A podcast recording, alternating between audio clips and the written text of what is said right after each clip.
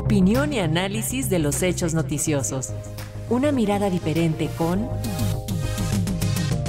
Irene Levy.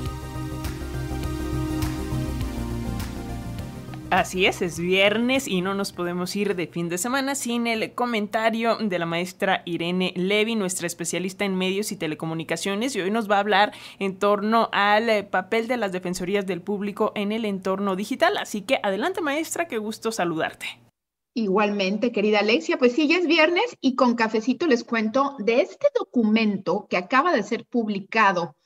eh, por la UNESCO. Es un eh, cuaderno, un texto que mm, escribió nuestro querido y admirado Gabriel Sosa Plata, que se llama El papel de las defensorías del público en el entorno digital y que trata precisamente de este asunto que es muy relevante respecto a cómo hacer para proteger a las audiencias,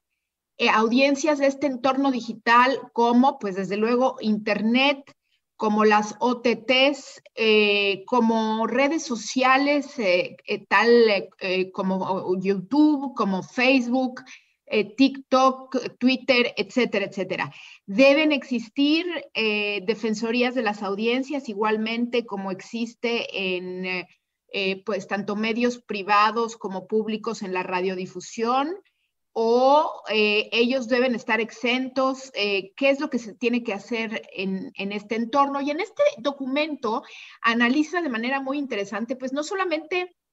el caso de Latinoamérica, sino también da un contexto internacional sobre eh, cómo vamos hasta este momento y al final una serie de recomendaciones. Em, desde luego, una de las recomendaciones es fortalecer o crear, si es que no existen, pues ciertas audiencias, defensorías de las audiencias eh, del público eh, que tengan carácter no, no, punitivo, es decir, que no, no necesariamente tienen que sancionar a los, a los medios, pero sí que tengan estas competencias para defender y promover los derechos de las personas, así como sucede en, las, en la radio y en la televisión, no en México, porque en México ha sido un desastre. De hecho, trata eh, específicamente el caso de México como un caso aparte de judicialización desde el inicio de las reformas de 2003 en telecomunicaciones. Y dice, bueno, también habría que crear estas defensorías de las audiencias en los nuevos servicios audiovisuales de Internet. Eh, también eh, propone crear eh, programas y planes de alfabetización mediática que sean desarrollados no por las empresas, sino por los estados y algunos organismos privados. ¿Por, qué? Pues para evitar el tema de conflicto de interés.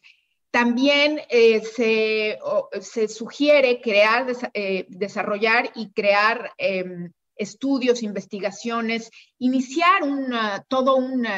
programa para mm, pues, eh, eh, eh, analizar los derechos de las audiencias en el entorno digital y tratar de crear políticas públicas que protejan no solamente,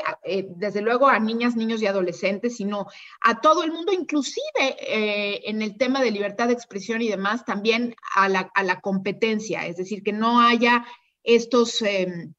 eh, eh, pues eh, monopolios de, la información que pues hemos visto que sucede muy, muy comúnmente. En todo caso, cita algunos, algunos documentos muy interesantes, como la Declaración Conjunta sobre Libertad y Expresión y Noticias Falsas de la OEA y de la ONU, Em, donde, bueno, pues establecen algunas cuestiones específicas eh, para, para, este tema que es, eh, pues, muy importante. Y también eh, se, se, menciona la lucha contra estos estereotipos que vemos muy claramente suceden, sobre todo contra los niños, niñas y adolescentes, frente al consumo de contenidos audiovisuales y en redes sociales. Em, se, menciona, y es cierto, la dificultad que existe para regular algunos, algunas plataformas eh, como TikTok o como Instagram, porque son las mismas personas, las propias personas, las que suben los contenidos. De hecho, estas empresas pues se lavan las manos al decir, como se trata de contenidos que no son míos y que no subo yo, sino otras personas, yo no tengo responsabilidad sobre aquí, lo que aquí sucede. En todo caso,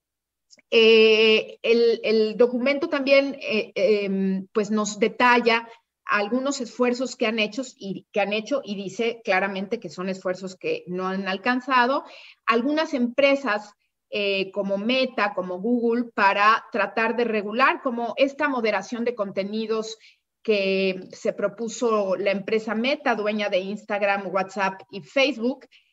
para